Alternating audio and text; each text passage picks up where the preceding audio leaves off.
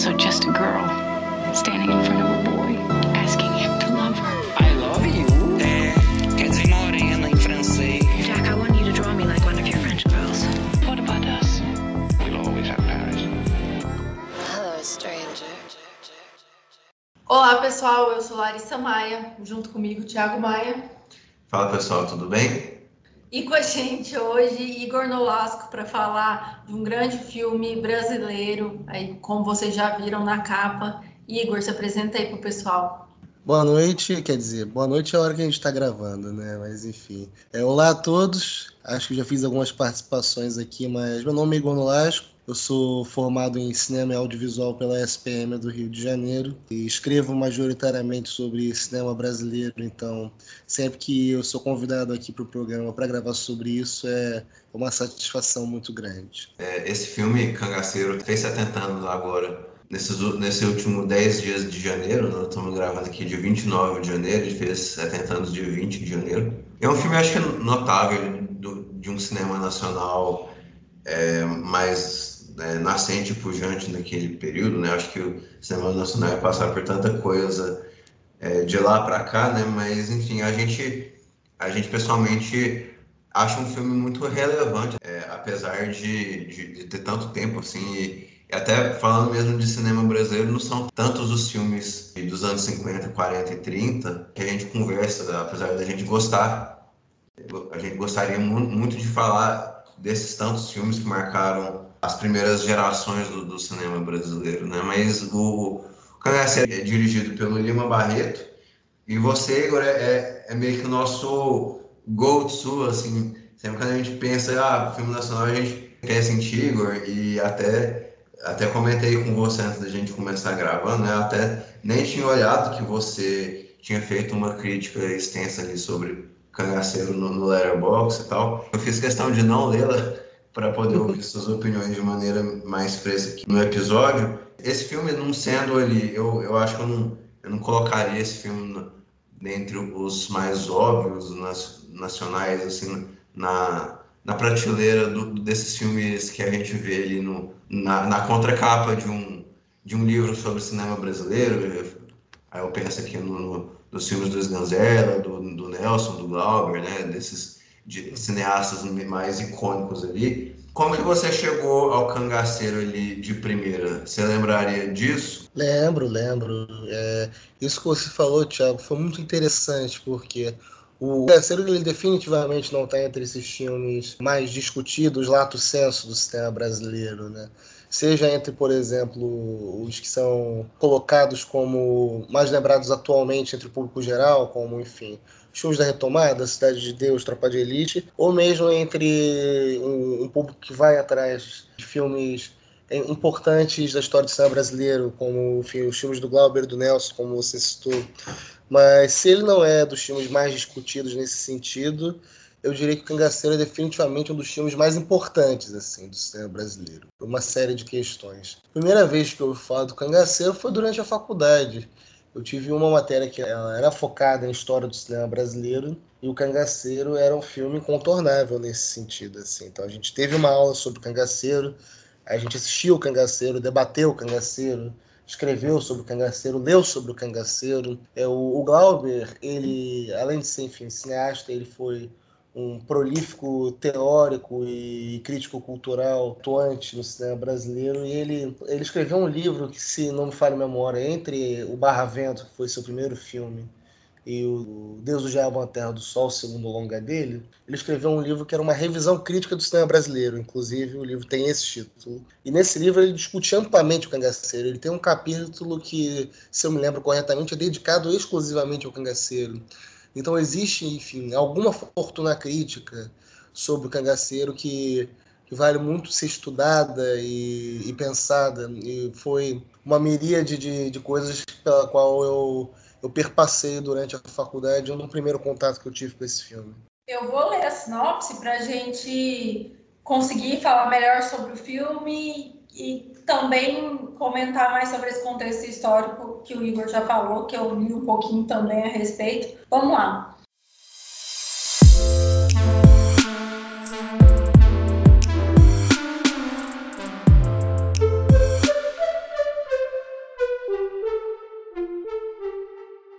Teodoro, do bando de cangaceiros de Galdino Ferreira, se apaixona por Olívia, professora capturada pelo bando durante um ataque. Mas o romance acaba provocando ciúmes da mulher do capitão, que ama Teodoro em segredo. Filme do Lima Barreto, de 20 de janeiro de 1953. Vou deixar claro assim a, que eu, eu sou eu soube do, do Glauber e esse filme assim que ele que ele escreve bastante sobre esse filme e tal mas eu, eu até no, no nosso no nosso estudo para fazer o roteiro para episódio eu acabei não, não lendo assim o que ele necessariamente fala sobre o cangaceiro mas na minha cabeça eu meio que imaginei o que o que se foi dito assim é, pelo, sem, sem querer colocar palavras aí na, na boca do nosso querido Glauber Rocha mas ele é, ele é um filme com alguns vícios ele de, de de, de, linguagem do seu tempo, vícios narrativos do seu tempo, né? A forma como ele vai abordando os personagens e tal, mas eu achei que apesar de ter uma não ser um filme mais cuidadoso na forma como ele retrata aqueles povos marginalizados sertanejos e nordestinos e tal, enfim, ele não ele não tem um olhar mais é, é, não gosto dessa expressão, né? Mas é, talvez ajude só a expressão que eu quero colocar, por isso que eu politicamente correto, mas para além do, do,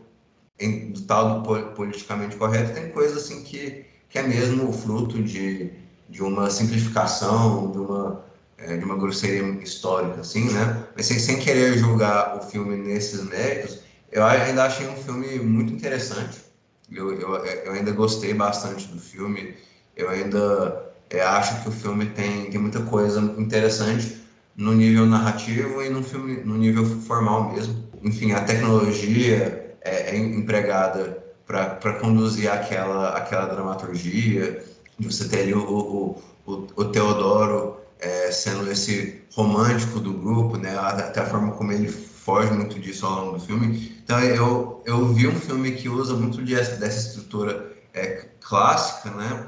É, e de uma maneira muito muito sincera e muito própria do que seria um, um, cinema brasileiro nesse contexto. Assim, ele não, eu, eu, eu não vejo ele muito usando como muleta certos critérios é, de western norte-americanos. Assim, ele, a impressão que eu tive vendo o filme é que ele cria algo, uma espécie de algo meio único e brasileiro, assim, uma coisa que não se vê todo dia, mas que era muito era muito sincero ali na, na forma como eles usam os cânticos, a cantoriazinha, os povos, enfim, não, eu não considero uma, não considerei pelo menos nessa primeira revisão uma mega, mega, mega obra-prima, mas eu achei um filme muito interessante que, que vale muito a gente destacar aqui por todos esses motivos.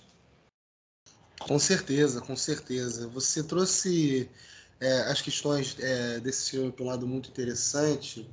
Eu acho que é importante pensar ele pelo olhar que a gente tem hoje, mas também é, considerar o contexto histórico no qual esse filme está inserido, né, como vocês muito bem colocaram.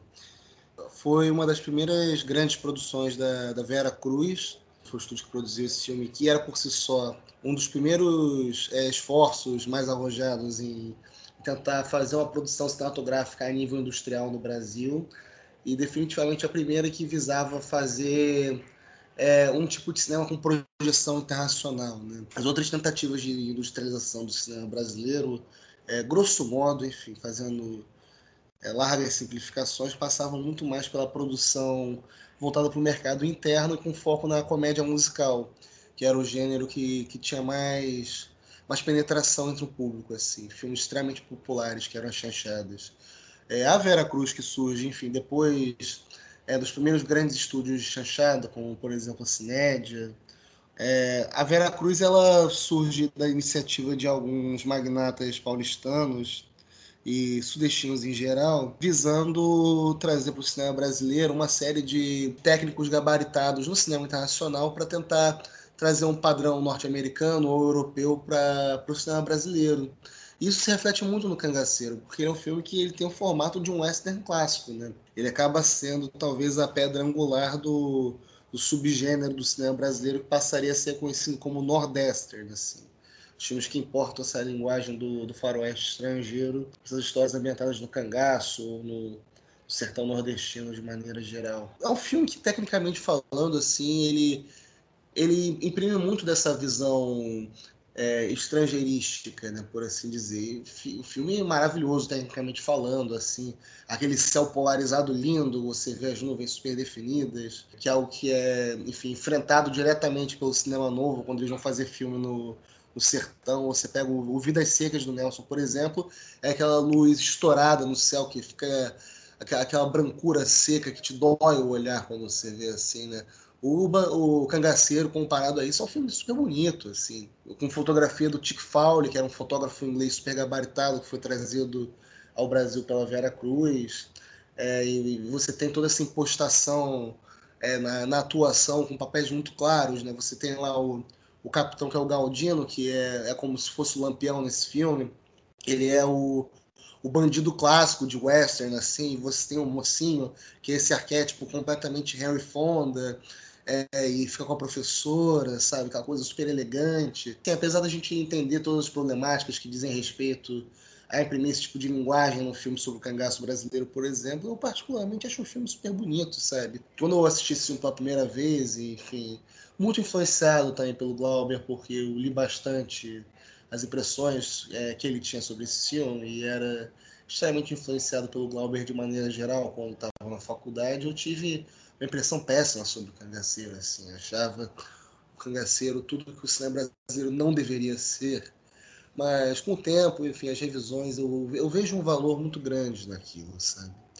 Acho que, enfim, como eu falei antes, o filme realmente é incontornável na, na cinematografia brasileira, nesse sentido. E, e, sobre isso que você falou da imagem, né, Igor? O próprio Glauber Rocha, ele se queixa das gravações terem sido feitas ali no interior de São Paulo. Inclusive, antes de saber sobre isso, eu até comentei com o Thiago enquanto a gente estava assistindo. É, eu falei isso, com certeza essa vegetação é, não pertence a essa história, né? Que é algo que eu acabo reparando bastante. Não que, for, que isso é um problema para mim ou não, só era uma observação. E aí depois eu vi que o, o Glauber Rocha fez esses questionamentos ali, né? E, acho que é, são relevantes os questionamentos, mas olhando para trás e pela história da Vera Cruz, do Brasil e do cinema brasileiro no geral, né, faz total sentido a gravação ter sido ali, os mocinhos, né, o mocinho da história, ter aquela cara, né, de herói americano e, e até alguns apetrechos deles mesmo no figurino e tudo mais, é algo que foi trazido do cinema americano de faroeste e não é algo que é característico do cangaço. Assim, até os próprios animais, os cavalos, é algo que eu também comentei com o Thiago, eu falei, impossível o cavalo aguentar o sol do sertão, né? Um cavalo daquele jeito. Então, assim, esses cangaceiros, eles, na verdade, né, eles estavam em cima de mula, de jegue, assim, não tinha nada de tão romântico e exuberante é, na história. E eles transformam isso nesse Nordeste, e aí. Só que ainda assim é um, um filme, a gente percebe isso assistindo até 70 anos depois, que é um filme super super popular assim, acho que dá para chamá-lo. É um filme que qualquer pessoa assiste, é um romance e se diverte. Então, assim, eu acho que isso colabora muito com o cinema naquela época é, para trazer né, um novo tema. Enfim, era o que estava fazendo sucesso fora do Brasil, chamou a atenção do, do cinema brasileiro é, em relação ao mundo, né? Então, eu acho que o cangaceiro é importante por isso. E quando a gente fala é, né, naqueles filmes, ah, que os filmes importantes, né, ou que estão na capa do, do cinema brasileiro lá e tudo mais, eu acho que o cangaceiro, se não foi o primeiro, foi o primeiro de maior relevância no Nordeste aí, e que também tem muita relevância depois para os filmes italianos, que também pegaram esse conceito americano ali de faroeste e levaram para algum tipo de regionalidade, alguma coisa de pessoal ali, faroeste espaguete, né? Tá tudo bem interligado para a época e como essas histórias são contadas, né? O jeito brasileiro de contar histórias é um jeito particular, como toda cultura tem uma forma de contar histórias. E eu acho que quando ele pega as cantigas para ajudar a contar a história, cantigas das rendeiras que sentam ao redor de uma roda, enquanto elas estão fazendo as rendas, elas ficam cantando. São cantigas das rendeiras, né? E ele mistura essas cantigas que são passadas das mães para as filhas para a história popular, né, do, daquele povo e dá o romance para aquele casal. Eu achei maravilhoso assim essa parte, eu achei muito bonito. Algumas falas do filme também chamam muita atenção para essa delicadeza assim. Acho que por pela personagem ser uma professora, ela traz esse estigma assim de culta e ela reconhece no Teodoro essa cultura também. Ela percebe que ele não é igual aos outros do bando. Então, assim, é, conecta essa cultura à bondade que ele pode ter dentro dele ainda, sabe? E, e aí traz para ela uma sensação de eu posso salvá-lo. Então, essa redenção final e como isso se constrói, acho que é muito particular, principalmente quando é entoado pelas rendeiras ali, o romance, as rendeiras contando a história. Sim, sim. É um filme que, como você falou, ele tem esse aspecto completamente popular. E ele, por ter essa linguagem do, do faroeste, que é uma linguagem, digamos, entre aspas, universal, é, ele chamou muita atenção é, da cena internacional, né, por assim dizer. É um filme que foi para o Festival de Cannes e saiu premiado do Festival de Cannes. Se eu não me engano, ele ganhou os dois prêmios, de melhor trilha sonora, ganhou um prêmio especial que cujo nome em português ficaria algo parecido com o melhor filme de aventuras, assim. Porque ele não ganhou o melhor filme do Festival de Cannes, não ganhou Palma de Ouro, mas ganhou o melhor filme de aventuras. Enfim, o que quer que isso queira dizer, né? Aí entra uma outra questão que é da, do tipo de premiação que, que reconhece o cinema popular, assim, né? o cinema popular estrangeiro. Aí já são outras questões. Só que foi um filme que teve uma projeção internacional muito grande, foi objeto de uma controvérsia grande nesse sentido também. Se eu me lembro bem, ele foi inter, é, internacionalmente distribuído pela Columbia Pictures. Só que a Columbia. Não, Columbia não existia nessa época. Foi pela MGM? Acho que sim. Enfim, algum distribuidor internacional comprou o filme para vender para o mercado externo e eles deram uma espécie de cano assim na, na Vera Cruz. Então a Vera Cruz não recebia um centavo é, por todo o dinheiro que esse filme fez lá fora. E por essas e, e várias outras dificuldades que a Vera Cruz encontrou no, no seu percurso, numa empreitada de tentar fazer um cinema brasileiro com um esmero internacional, a Vera Cruz acabou é, tendo uma longevidade muito curta, assim, enquanto uma companhia de produção atuante de fato. Né? Enquanto instituição, acho que ela ainda existe até hoje.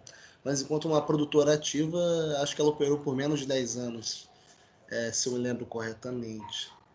E teve, enfim, alguns altos e baixos, né? O Pagador de Promessas, que também já foi objeto do, do Supercuts, o Tico Tico no Fubá, que também um dos grandes papéis do Anselmo Duarte, que era um galã primordial da época.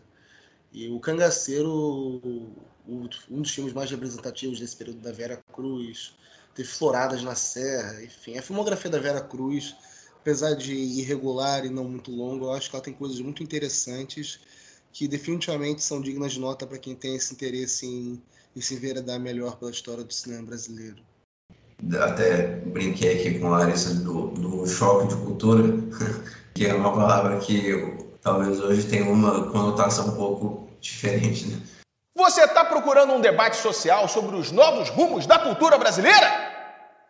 Vai ver Super Pop muito do que a professora e o herói da história veem um no outro, assim, uma humanidade meio reencontrada de um e de outro, né? Isso é, isso eu acho que é, é bem, é um, é um negócio meio clássico, né? Mas fica, fica muito sincero e muito bem, acho que trabalhado ali. Como assim você esquece que aquela, aquela mata não é uma mata caatinga, aqueles é, animais não são animais de, de Caatinga necessariamente, assim, o, o, o, cavalo e tudo mais, né? Mas é, aquilo é, é tudo unido, assim, por uma certa linguagem universal do cinema, né? Que, e você acha que é muito sinceramente o Nordeste e muito sinceramente o Sertão, né?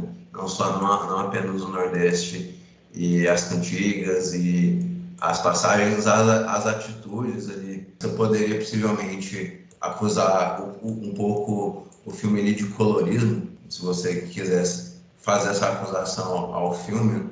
É, mas enfim, o, enquanto o Igor citava o, o Vidas Secas, eu, eu, eu, pensei no Vidas Secas também, né? De, de ser uma fotografia mais árida, né? Mas eu agradeço muito, Larissa, eu temos visto esse filme no, no, eu considerei uma cópia muito boa. Né? O filme está no YouTube, para quem ainda não, possivelmente ainda não assistiu ao filme. É, vários desses filmes dessa época, assim, é, a gente vê, às vezes a imagem não está boa e o áudio está bom, às vezes é, a imagem está boa e o áudio não está. É, e aqui eu achei a cópia muito bem restaurada, uma cópia de YouTube, mesmo se você for na, na Globoplay, no, no, no serviço do, do, do Telecine, que eu acho que justiça seja dada, a Globo tem um trabalho bacana de, de manutenção de alguns de, um, de algum acervo de, de cinema nacional, né?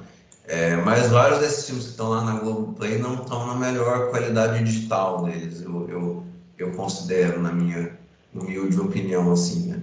E o Cangaceiro tem esse, teve esse mérito para mim. É claro que nem tudo, é, nem tudo são flores, né? Nem, a cópia sofre um pouquinho em, em um outro aspecto, no, a qualidade do áudio não se mantém perfeitamente ao longo do filme todo, é, mas eu tive a impressão de ver um filme meio clássico mesmo, assim. É um filme de 53, poderia ter sido feito é, 20 anos antes ou 20 anos depois.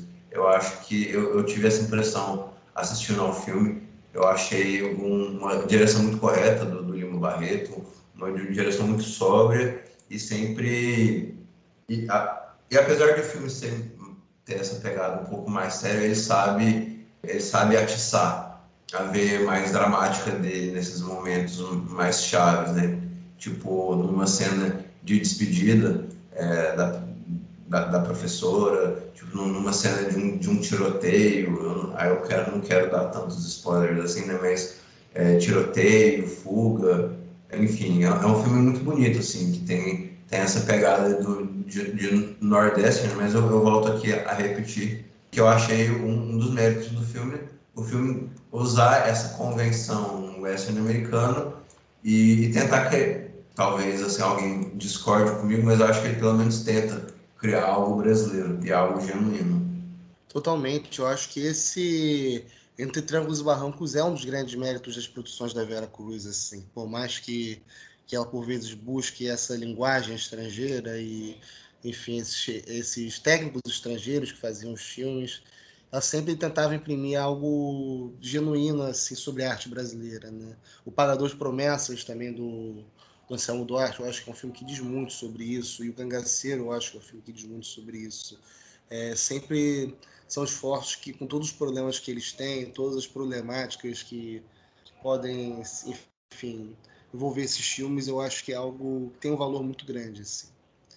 Acho que são filmes que, é, mesmo que servindo às vezes como objeto de, de crítica e de, de desconstrução, eles de alguma forma nortearam caminhos interessantes que o cinema brasileiro viria a seguir a partir dali. Até porque é um, um, gênero que desapareceu um pouco e depois voltou em filmes. Até o Didi fez um filme com os Trapalhões, é, meio que parafraseando o filme do Cangaceiro, assim. E, e, esses filmes voltaram, esses filmes da Vera Cruz voltaram, muitos deles com é, versões dos Trapalhões, ali nos anos 80. Então, assim, eu acho que não dá para a gente descartar o impacto cultural e é, desses filmes, tanto no Brasil como fora dele, e, e, ao mesmo tempo é algo que hoje, né, quando a gente traz esses filmes para supercuts, por incrível que pareça, poucas pessoas tenham assistido, assim, né, mas aí escuta no supercuts, vê no supercuts, vai lá, assiste, dá um jeito de assistir, inclusive o filme está até no YouTube, e e volta para discutir e vai atrás, assim, são filmes que muito facilmente, se você digitar lá o cangaceiro PDF, vão aparecer vários textos e vários artigos discutindo o filme e como o filme repercutiu né, ao longo da história, assim, acho que é importante. É importante salientar também que os, os estereótipos ali, eles não eram estereótipos do próprio cangaço, né? Eram estereótipos do faroeste americano mesmo. Assim, a gente só aproveitou do personagem do cangaceiro Inclusive, enquanto a gente assistia, eu estava em dúvida sobre caracterização mesmo, né? Dos cangaceiros e o porquê daquilo ali. E acabou, coincidiu da gente ver no Twitter é, um rapaz que postou falando sobre a indumentária toda e o quanto a cultura árabe tem a ver com isso. Acho que é muito interessante. Assim, o Brasil é um país de tanta miscigenação que quando a gente começa a estudar essas referências e começa a ter contato pelo tamanho continental, nós daqui de Goiás, nós estamos muito distantes da história do cangaço, né? Então, assim, não é algo que a gente tem super contato na escola, super contato... É, não, é, não é uma história contada e recontada, né? Então, é, para gente, e eu penso que no Sudeste assim também, quem na época assistiu o filme imaginou o Nordeste daquela forma, sabe? E eu acho que esses estereótipos foram construindo a imagem que um estado tem do outro no país. E eu acho que a Vera Cruz ela colabora com esse espaço-tempo ali das produções que hoje a Globo Filmes não consegue bem fazer, ela não consegue criar mais esses esse interesse mesmo, não sei se pela globalização e, e a perda do mistério, né, do outro, né, do desconhecido, a Globo Filmes não consegue fazer o que a Vera Cruz fez na época de impacto sociocultural, mesmo que tenha produzido por pouco tempo. Eu sinto que o cinema brasileiro independente ele traz ainda toda essa bosta, esse charme e as grandes produtoras que na época o que dá para comparar a Vera Cruz é com a Globo Filmes, né? É, eu espero que daqui a 30 anos, quando nossos filhos estiverem continuando os supercuts, é, eles não estejam falando bem de um filme, sei lá, da Globo Filmes que a Larissa Manoela fez, ou algo do gênero, porque a gente não levou em consideração na época. O que na época a Vera Cruz ela foi super. era popular, mas as críticas elas teciam sempre nesse, nesse tom meio de militância, né, do, do Glauber, por exemplo. Eu, na sabotagem na giuria, adesso coisa de, coisa, Suzy Kekdâmico, coisa é, que, que premia Luiz Mário, dove a sua autoridade, Gilo Pontecorvo, que eu credevo um registro desse lista anti-imperialista, premia cinema imperialista. Que eu acho que faz muito sentido com a própria personalidade do Glauber e faz muito sentido com a obra que ele produzia, né? O tipo de filme que ele fazia, é, o Nordeste, não ser no Nordeste, brigava muito com tudo que ele acreditava. Você resumiu perfeitamente, Larissa. Tá.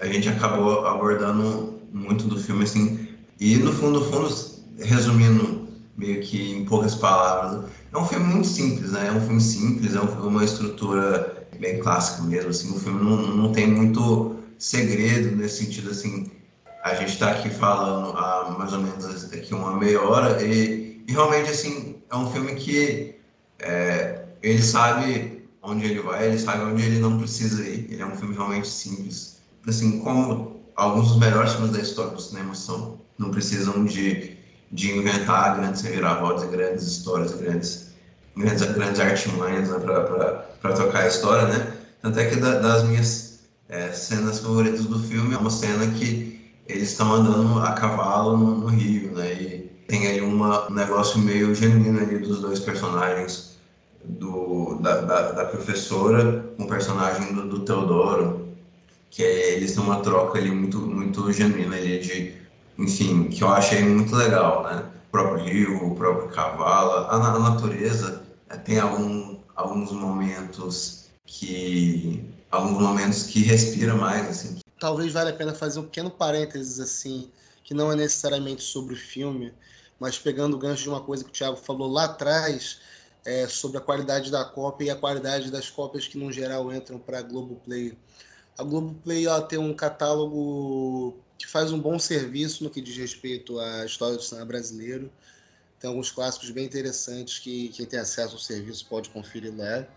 Eu daria destaque a dois filmes que acredito que ainda estejam disponíveis no serviço, porque eu, eu reassisti por lá algum tempo atrás, e cujas cópias estão numa qualidade cristalina, que são o caso dos Irmãos Naves, do Luiz Sérgio Persson, e o Rio Zona Norte, do, do Nelson Pereira dos Santos. Assim, são dois filmes que a cópia do Globo está perfeita.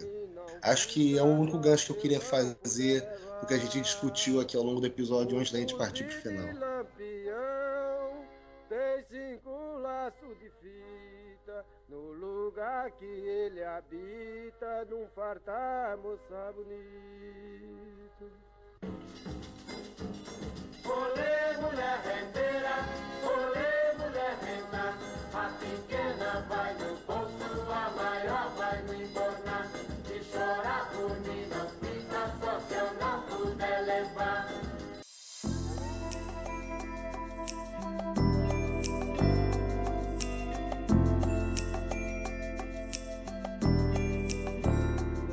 Aqui para vocês que estão nos ouvindo no Cangaceiro. A gente adianta que, inclusive, pode pode aguardar um possível futuro convite aí, Igor, que a gente sempre adora te trazer aqui para o nosso programa. Abril, a gente está separando no nosso cronograma para falar de filmes latino-americanos em abril.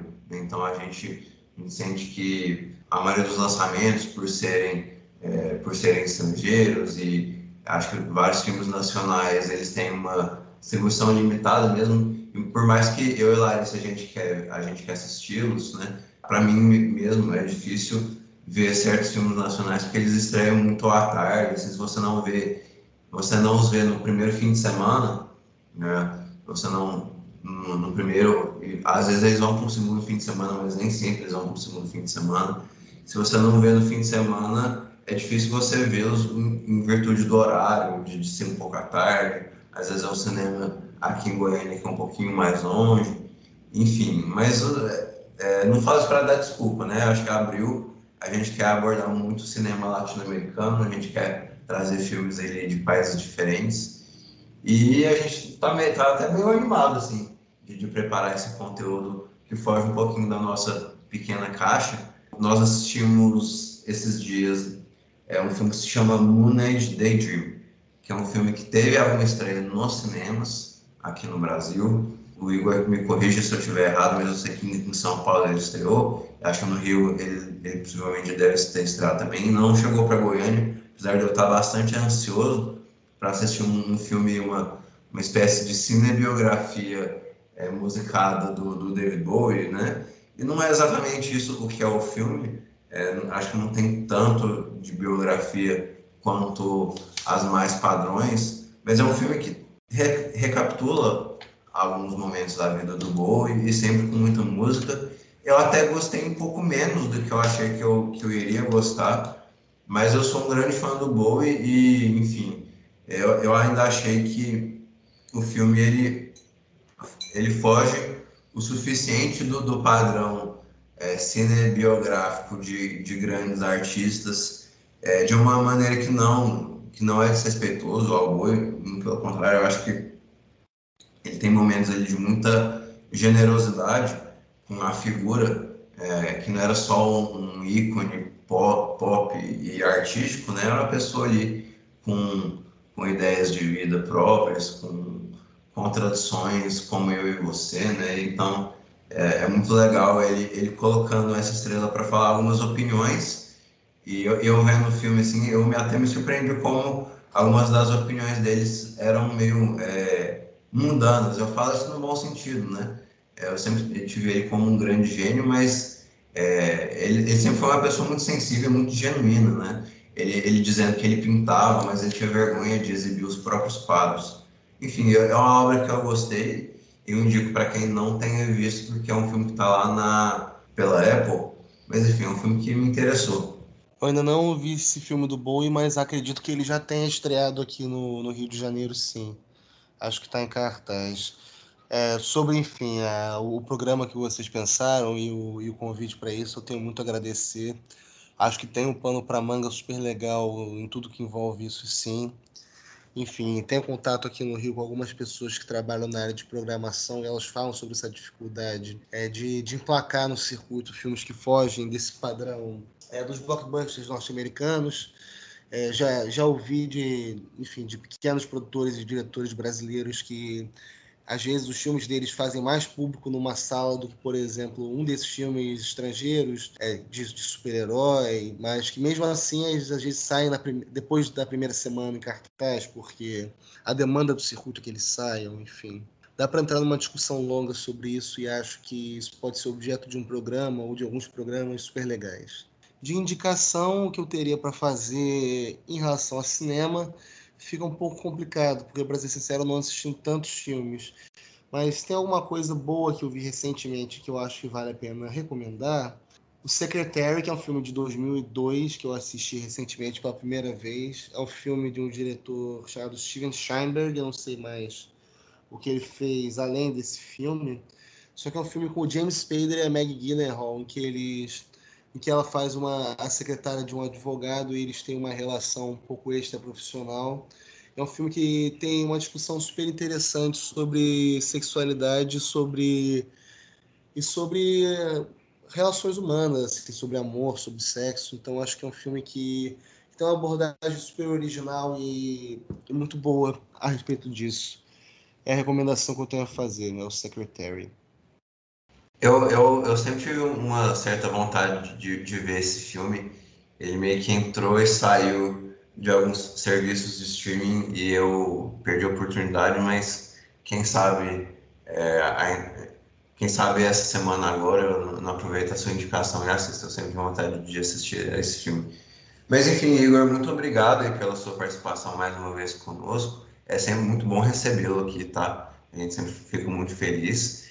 É, se você quiser dar algum recado para os ouvintes, algum, é, divulgar alguma rede sobre que você queira divulgar, o espaço, o espaço é todo seu. Eu que agradeço pelo convite, Thiago. É sempre um prazer poder, enfim, estar aqui com vocês e discutir esses filmes. É sempre muito gratificante para mim. Acho que eu não tenho nenhum recado final para dar. Eu posso divulgar meu Twitter, que é Igor Nolasco RM. É, eu estou há algum tempo sem escrever sobre cinema com regularidade, mas esse ano eu estou bastante interesse em voltar e vou tentar botar isso para frente. Então, caso eu volte a produzir, isso certamente vai ser divulgado por esse perfil meu no Twitter. Acho que é isso então que eu tenho a veicular por hoje. Por esse podcast também. pois é, exatamente. Sempre que a gente bate ponto aqui, a gente divulga as novidades. É isso aí. Igor, muito obrigado e muito obrigado aos ouvintes que nos acompanharam mais no episódio.